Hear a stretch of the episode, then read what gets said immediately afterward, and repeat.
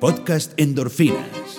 Descubriendo el mundo legal y gerencial del deporte profesional con Arturo Marcano. Esta semana en el tiroteo de Parkland, en Florida, una de las víctimas fue el hijo de mi gran amigo Manuel Oliver y de su esposa Patty, eh, Joaquín Oliver. Así que vamos, voy a colocar la cápsula porque ya la había grabado en la semana y ya había sido publicada en, el infield, pero no vamos a dar más contenido además de la cápsula. Lamentablemente Joaquín, a quien conocía, por supuesto, y que tenía una relación extraordinaria con su papá Manuel, el único hijo de Manuel. Quería estudiar gerencia deportiva, ya estábamos hablando con algunas universidades para que lo hiciera. Y por un desquiciado que tuvo acceso a armas de guerra, porque el sistema se lo permite, eso no podrá ser. Y me gustaría celebrar la vida de Joaquín, pero realmente a Joaquín no le dieron oportunidad de vivir. Así que no pienso promocionar este podcast como lo hacemos siempre todas las semanas. y le pido que tampoco lo hagan ustedes lo mejor que pueden hacer por Manuel y por Patti y por todos los familiares de las personas que fallecieron. Una oración, un, un momento de silencio, una reflexión. Y, y entender que son personas que van a pasar el resto de sus vidas con recuerdos con lágrimas y que requieren de nuestra solidaridad y nuestro apoyo. Así que vamos con la cápsula y terminamos el podcast de esta semana y la semana que viene no habrá podcast tampoco. Explorando el mundo legal y gerencial de las grandes ligas con Arturo Marcano. Cápsula de endorfina en el infield esta semana vamos a salirnos un poco del conflicto de la MLB y el sindicato y vamos a concentrarnos un poco en una demanda mm, que apareció en la prensa eh, hace pocos días en contra de una de las agencias de representación de peloteros más grandes e importantes en los Estados Unidos, la agencia ACES que manejan los hermanos Sam y Seth Levinson. Pero esta, esta demanda, para, para entenderlo, hay que remontarnos quizás seis años atrás eh, luego de que Melky Cabrera y un grupo de peloteros salieron positivos eh, por el uso de, sustancias para mejorar el rendimiento, MLB inició una, investigación que eventualmente terminó eh, descubriendo todos estos, estos problemas con, el uso de sustancias prohibidas y, y la persona de Anthony Bosch y, Biogénesis y Alex Rodríguez, etc. ¿no? Esa fue la gran novela que, vimos hace aproximadamente cinco años. Uno de los personajes de esa novela eh, era un, un, representante de una agencia eh, llamado eh, Juan Núñez, quien estaba encargado de firmar peloteros para ACES en Latinoamérica. Este, este consultor, si se quiere, porque esa es la manera como, como lo bautizaron, eh, buscaba a peloteros, lo firmaba y luego recibía un 25% de los contratos que firmaran estos peloteros a, nivel de grandes ligas eh, a través de la agencia ACES, la que manejaba, repito, los hermanos Levinson.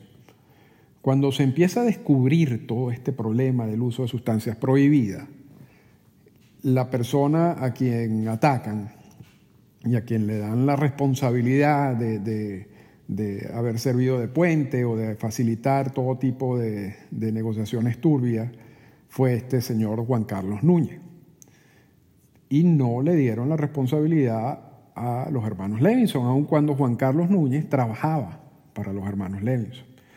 Y los hermanos Levinson no es la primera vez que estaban relacionados con el mundo del, uso de sustancias prohibidas y muchos dicen a través de otras personas que han comentado de que ellos también habían facilitado ese uso con algunos de sus clientes antes de Biogénesis y antes que apareciera Juan Carlos Núñez.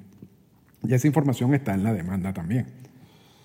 Pero lo, lo más interesante de todo esto es que cuando todo el mundo le cae a Juan Carlos Núñez y le dice tú eres el responsable, MLB se molesta hasta cierto punto y dice, pero bueno, realmente Juan Carlos Núñez es una pieza dentro de este rompecabezas, pero realmente como las piezas principales son ACE, sus jefes, la persona a quien él reporta.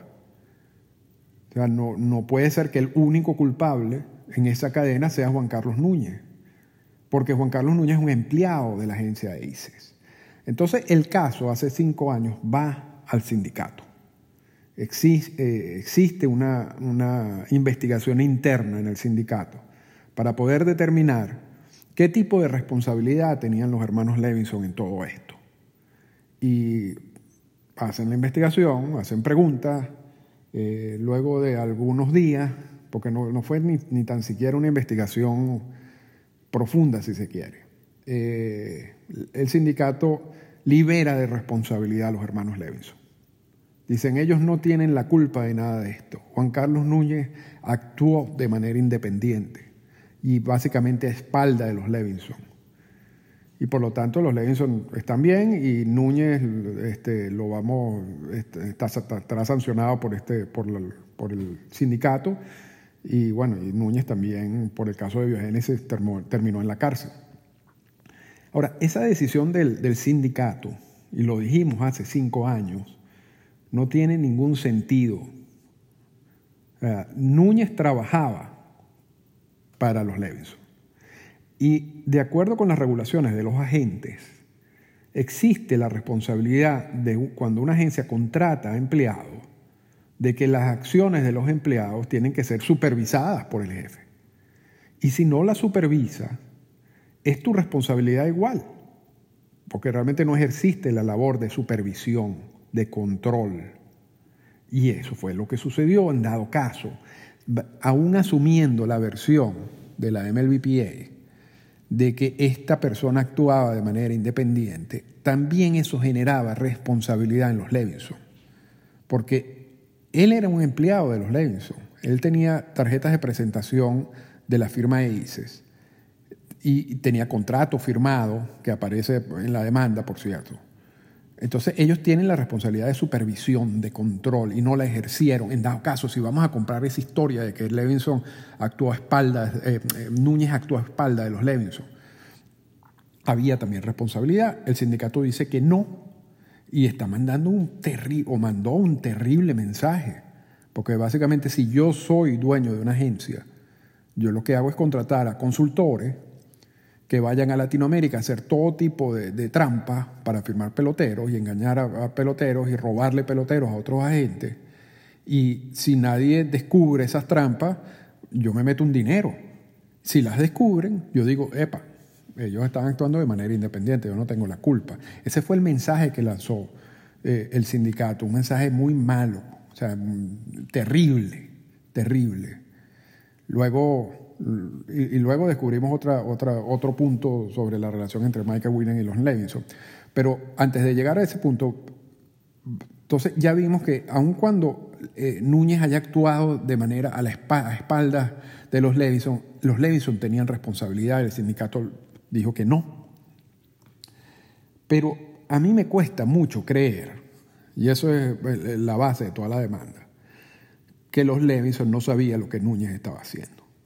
Y Núñez habla en la demanda de, que los Levinson viajaban constantemente con él para República Dominicana, controlaban todas las, todas las cosas que él hacía, eh, las llamadas, los emails, las cuentas bancarias, porque habían transferencias que él tenía que hacer.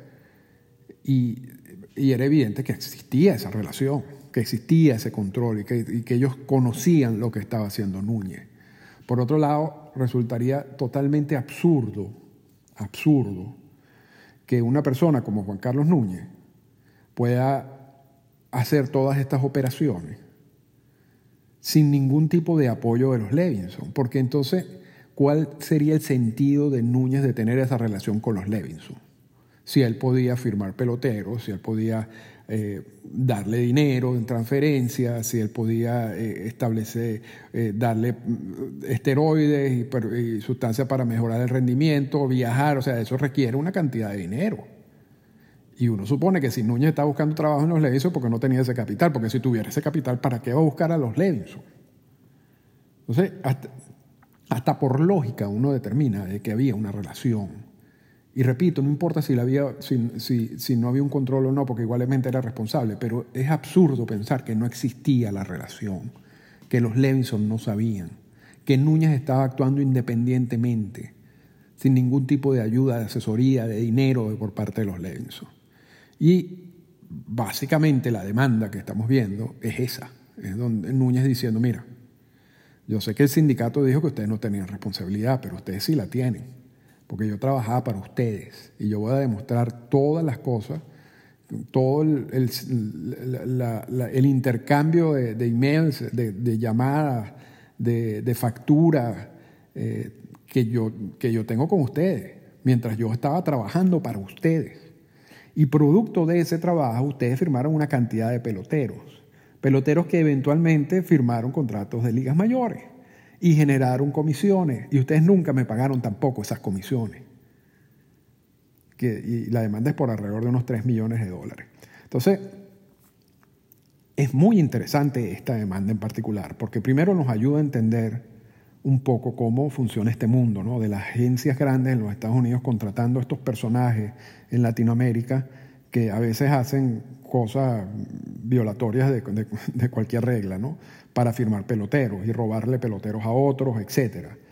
Eh, ¿Qué tipo de responsabilidad tienen las agencias de los Estados Unidos cuando estos consultores son, eh, son agarrados, eh, les consiguen alguna, alguna acción ilegal? Qué, qué, tipo de, de, relación es necesaria para que la agencia también sea responsable. Hay, una cantidad de puntos que si este juicio se desarrolla y continúa, eh, va a ser muy interesante ver ¿no? y, y, especificar. Ya, ya, sabemos que la MLBPA eh, dijo que no había ninguna responsabilidad. Luego nos enteramos que Michael Winner era muy amigo de los Levinson. Yo no sé si eso tuvo que ver, pero por lo menos es un punto es un punto. O sea, uno no puede negar de que había una relación de amistad entre Michael Winner quien, y los Levinson, y fue Michael Winner quien toma la decisión de que los Levinson no tenían la culpa. Yo creo que Michael Winner sabía decir, yo no puedo ver este caso porque yo tengo una relación de amistad con ellos. Sin embargo, eso no sucedió. Ahora vamos a ver si una corte determina si esa relación de trabajo sí existía, si había responsabilidad de los Levinson si los Levinson le deben plata a Juan Carlos Núñez. Ahora, muy posiblemente, y yo pienso que ese juicio no va a terminar. Si los Levinson son inteligentes, le pagarán a Núñez para que se quede callado y se acabe todo esto. No hay ningún interés en los Levinson de que vayan a un juicio donde empiecen a sacar detalles de cómo ellos hacen sus operaciones. Ninguno. Y ellos pierden, van a perder mucho más yendo a un juicio que pagándole alguna cantidad de dinero a Núñez para que se quede callado. Así que es muy posible que ese juicio no, no siga. Ojalá, ojalá siga porque nos ayudará a entender muchas cosas. Pero lo cierto es que es un mundo complicado, es un mundo complejo y, y, y, que realmente afecta al mercado latinoamericano en términos generales. Hay una competencia desmedida por la firma de peloteros latinoamericanos de muchos personajes que simplemente trabajan para agencias norteamericanas y que estas agencias cuando quieren dicen yo no tengo la culpa, eso no lo hice yo y cuando no quieren entonces se meten en este tipo de problemas legales. Así que vamos a ver qué resolución tiene este caso y cuando eso ocurra añadiremos algunas conclusiones finales al respecto.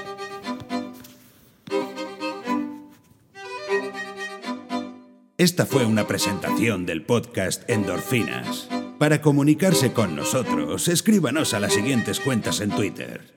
Arroba Arturo Marcano y arroba Endorfinas Radio.